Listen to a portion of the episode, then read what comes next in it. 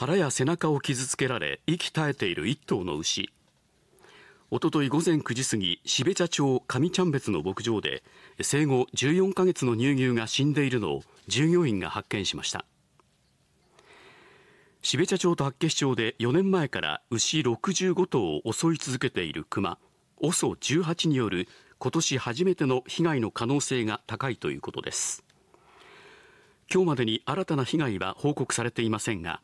銅や町などはおととい見つかった乳牛の死骸をそのままにしカメラ2台を設置。OSO18 が映ればくくり罠を置いて捕獲を目指すとしています。